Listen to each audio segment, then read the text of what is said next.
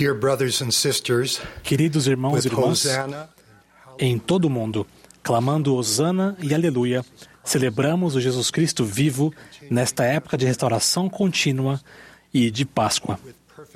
Com perfeito amor, nosso Salvador nos assegura: Em mim tereis paz. No mundo tereis aflições, mas tende bom ânimo. Eu venci o mundo. Há alguns anos, a irmã Gong e eu conhecemos uma adorável família. A filha mais jovem, Ivy, timidamente pegou seu violino. Ela levantou o arco do violino, apertou e passou o breu. Depois, ela colocou o arco de volta no estojo, curvou-se em reverência e sentou-se. Como era iniciante, ela havia acabado de nos mostrar tudo o que ela sabia fazer no violino. Agora, anos depois, Ivy toca o violino lindamente. Neste período mortal, todos parecemos um pouco com Ivy e seu violino. Começamos do início. Com prática e persistência, crescemos e nos aperfeiçoamos. Com o passar do tempo, o arbítrio moral e as experiências mortais ajudam a nos tornarmos o mais semelhantes a nosso Salvador à medida que trabalhamos com ele em sua vinha e seguimos o caminho do convênio. Os aniversários, incluindo esse bicentenário, destacam padrões de restauração.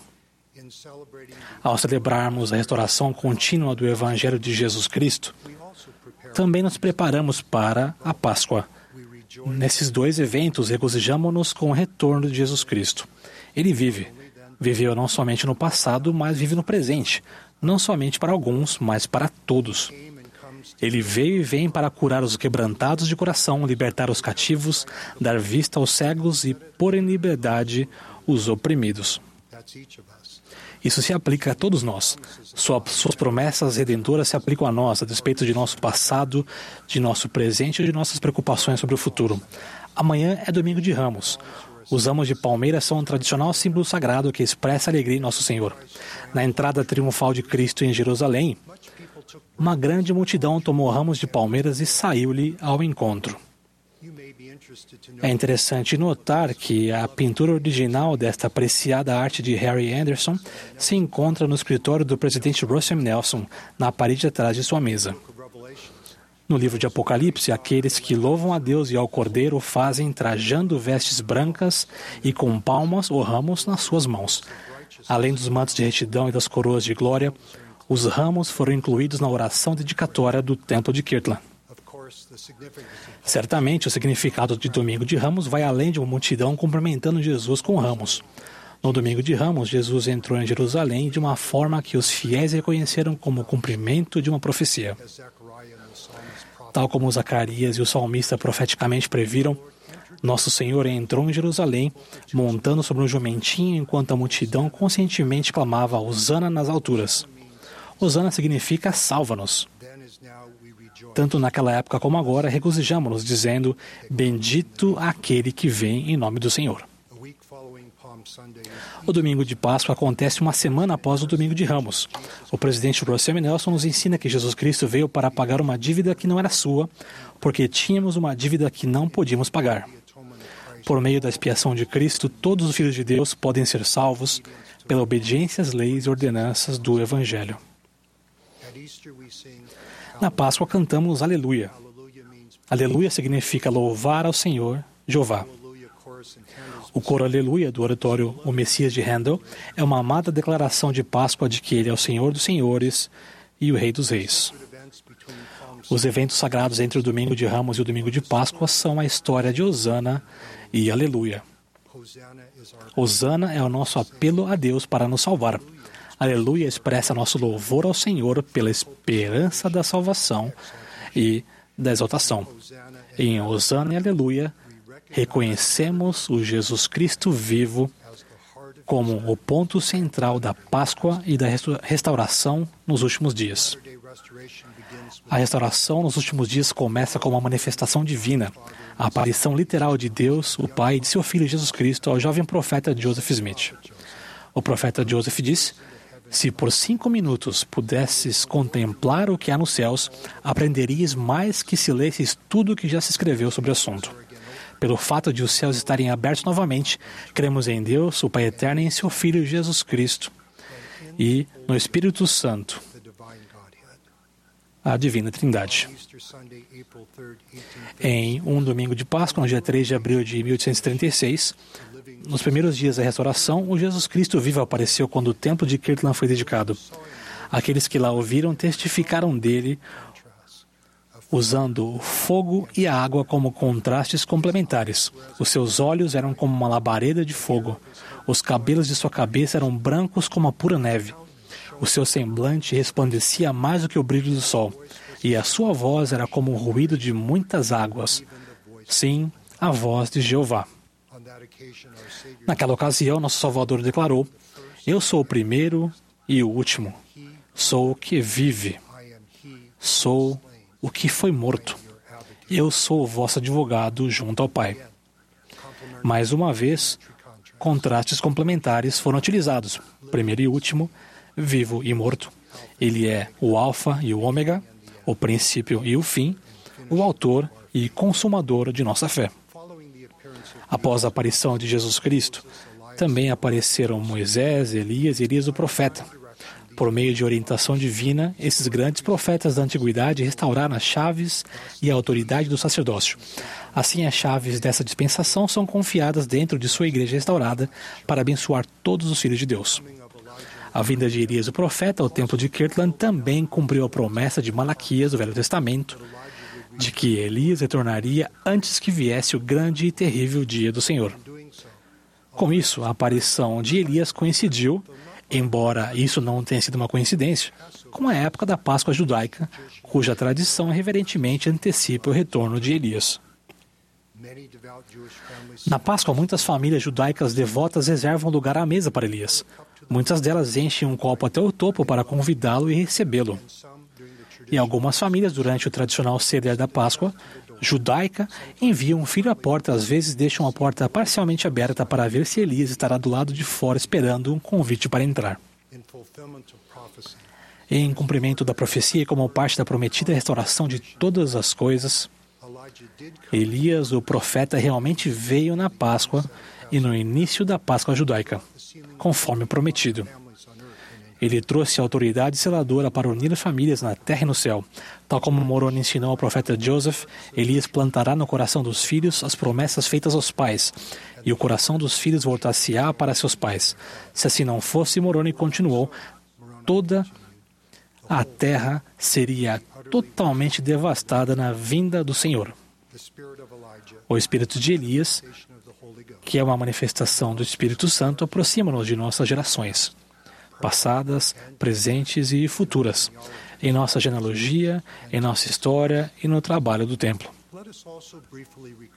Em poucas palavras, vamos lembrar também o significado da Páscoa judaica. A Páscoa judaica relembra a libertação dos filhos de Israel dos 400 anos de cativeiro. O livro de Êxodo relata como essa libertação ocorreu. Após vivenciarem pragas de rãs, piolhos, moscas, a morte do garro, sarna, úlcera, saraiva e fogo, gafanhotos e trevas espessas. A praga final ameaçava a morte do primogênito na terra, mas não a casa de Israel, se essas famílias colocassem o sangue de um cordeiro de um ano sem mácula na verga de sua porta.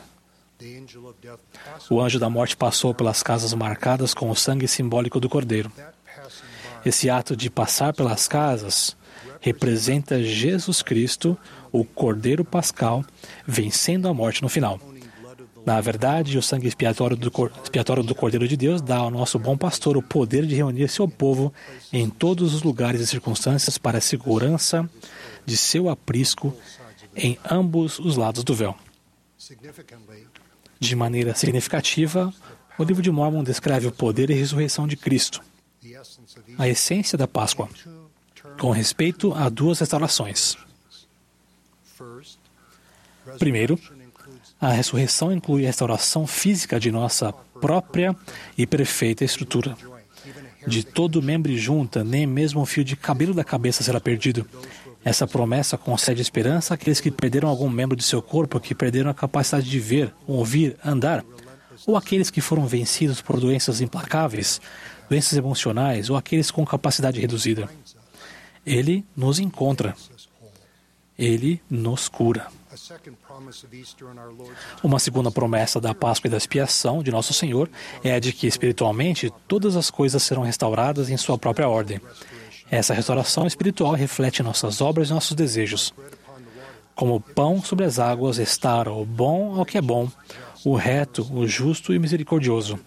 Não é de se admirar que o profeta Alma use a palavra restaurar, ou outras variações dela, 22 vezes à medida que nos exorta a agir com justiça, ju- julgar com retidão e praticar o bem continuamente. Pelo fato de o próprio Deus expiar os pecados do mundo, a expiação do Senhor pode curar não apenas o que existia, mas o que existirá.